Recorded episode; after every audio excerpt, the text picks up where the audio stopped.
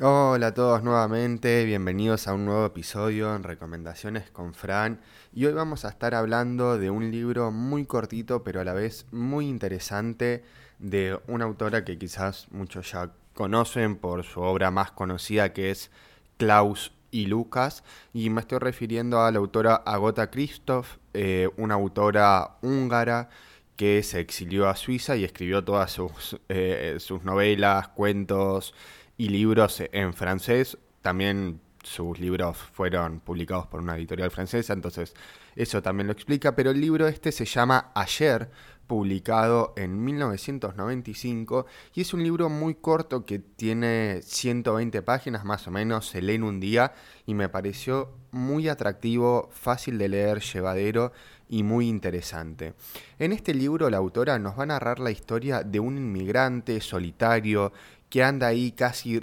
rayando la locura. Y este inmigrante va a ser Sandon Lester. No vamos a saber de qué país emigró ni eh, en qué país está residiendo actualmente, pero sí nos va, a estar contado en formato, eh, en forma eh, narrado en primera persona, más que nada.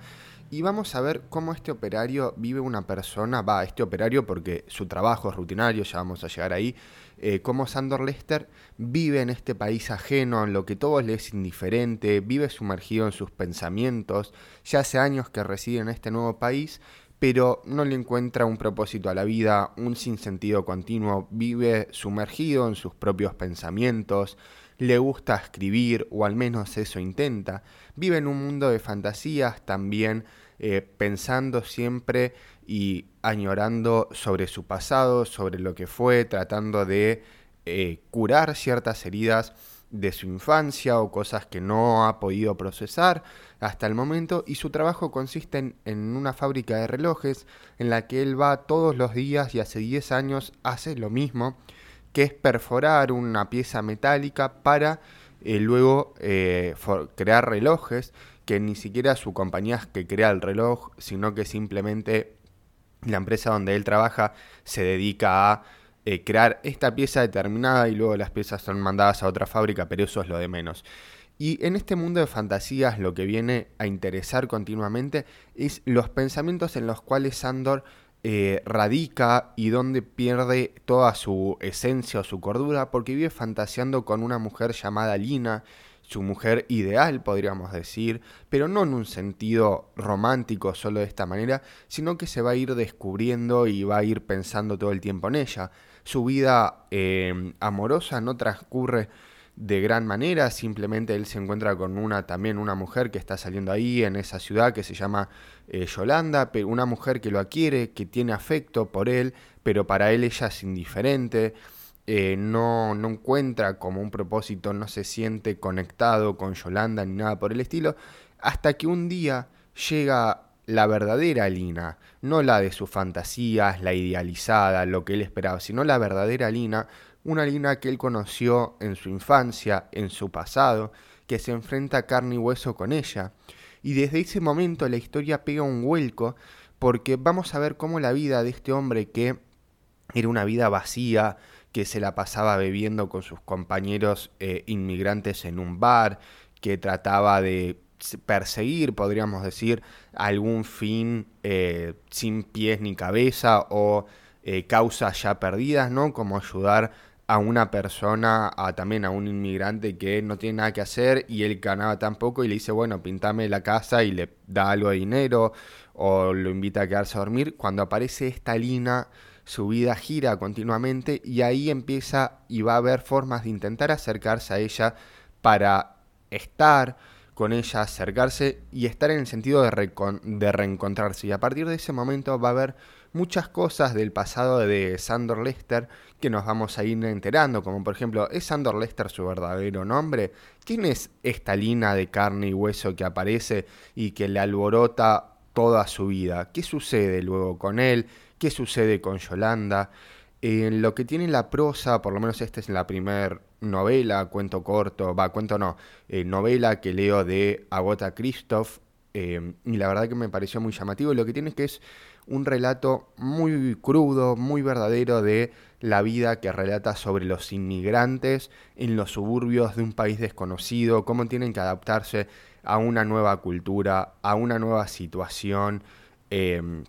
laboral, de vida, de formar relaciones habiendo dejado todo atrás. Y la verdad que es un libro muy interesante. Eh,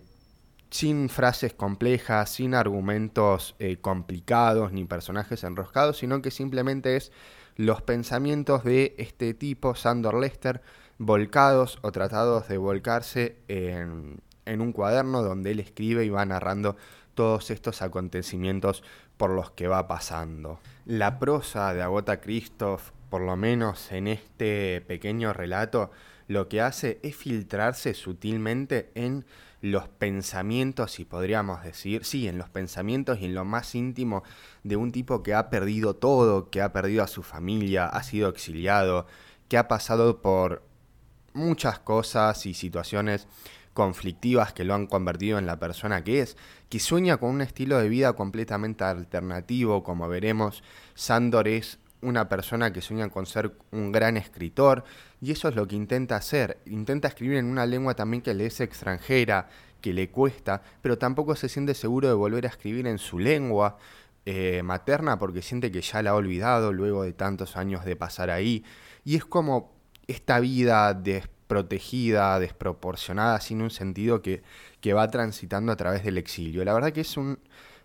un libro muy corto como para hacer un episodio bastante largo, pero la verdad que vale la pena tomarse el tiempo de, leerlo porque se lee en un día y es una novela que en muchos aspectos quizás los puede hacer pensar o los puede interpelar en algunas cuestiones. Es una prosa así bastante cruda, pero eh, muy interesante y muy eh, llamativa.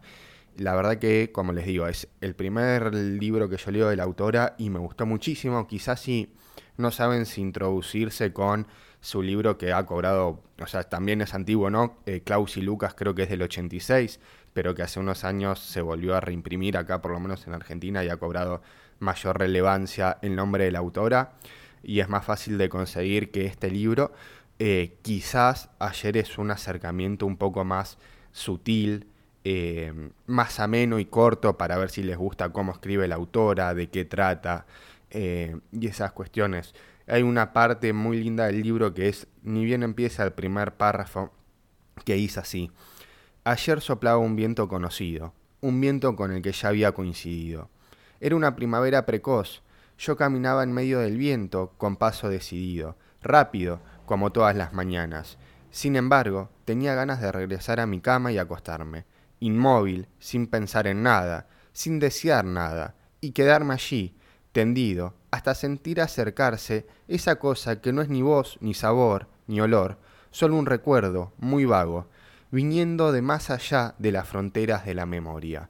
Y con esta frase más que nada es como que ya te da el puntapié